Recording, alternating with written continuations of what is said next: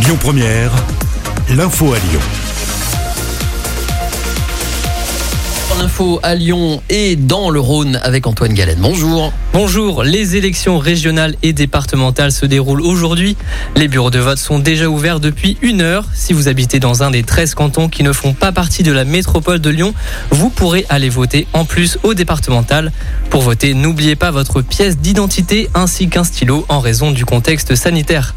Un téléphérique controversé. 250 opposants au téléphérique lyonnais se sont retrouvés hier place Bellecour pour manifester.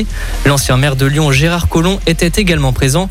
Le membre du collectif Touche pas à mon ciel sont ardemment opposés à ce projet qui pourrait, selon eux, dénaturer les quartiers, entraînerait des nuisances sonores et ferait chuter la valeur des biens immobiliers du coin. Ils souhaitent plutôt développer le projet de la ligne E initié par l'ancien maire de Lyon. Un dispositif appelé Avocross pour lutter contre les rodéos urbains. La mairie de Vaux-en-Velin a proposé à une soixantaine de jeunes de participer à des séances supervisées sur circuit. Ces derniers seront encadrés par une association de sécurité routière. Plusieurs séances sont prévues pour les sensibiliser au code de la route. La première séance est prévue mardi. Une initiative pour prendre soin des plus fragiles. Le dispositif Solidarité mis en place par la mairie de Villeurbanne permet d'accompagner les Villeurbanais de plus de 65 ans et les personnes en situation de handicap afin de lutter contre la canicule. Il suffit de s'inscrire sur un fichier de veille caniculaire pour bénéficier d'un accompagnement d'appel régulier. Une démarche capitale pour Christina Martineau, adjointe au maire chargée des personnes âgées. Ça représente environ en moyenne 3000 appels euh, par saison. Aujourd'hui, nous sommes sur un fichier d'inscrits de 100 personnes environ. Très concrètement, ce dispositif il consiste en, dans des appels dont la régularité va varier en fonction du niveau d'alerte canicule dans lequel on se situe. Par exemple, actuellement, nous sommes en niveau 3 d'alerte canicule sur le Rhône. Ça veut dire que les gens qui ont été repérés dans le fichier particulièrement vulnérables en termes de santé, en termes d'isolement, eh bien, elles vont être appelées par l'équipe de veille euh, tous les jours, y compris le week-end. Et puis pour les autres personnes, elles sont appelées en fonction de, de ce qui avait été décidé au moment de leur inscription. Ce dispositif est mis en place chaque année du 1er juin au 15 septembre.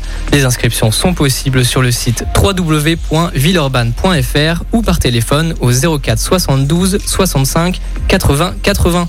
La voûte ouest du côté de Perrache se réinvente. Elle est désormais réservée aux cyclistes et aux piétons. Ce passage s'étale sur 280 mètres et joint la place Carnot à celle des archives. Le tout sous la lumière grâce à un espace à ciel ouvert à mi-parcours. Les Lyonnais pourront bénéficier d'un accès direct entre la presqu'île et Confluence. L'intronisation de ce passage est prévue demain midi. Et puis si vous avez le nez qui coule, c'est normal, vous l'avez peut-être remarqué, le pollen est de sortie ce week-end. Le département du Rhône a été classé en alerte rouge à propos des allergies aux graminées. Les fortes températures de ces derniers jours ont favorisé la propagation du pollen. Le réseau national de surveillance aérobiologique conseille de se rincer les cheveux le soir, d'éviter les activités sportives en extérieur et d'aérer avant la levée du jour et après la tombée de la nuit. Le reste de l'actualité en France et dans le monde avec Florian Lafont. Bonjour. Écoutez votre radio Lyon Première en direct sur l'application Lyon Première, lyonpremière.fr et bien sûr à Lyon sur 90.2 FM et en DAB+. Lyon Première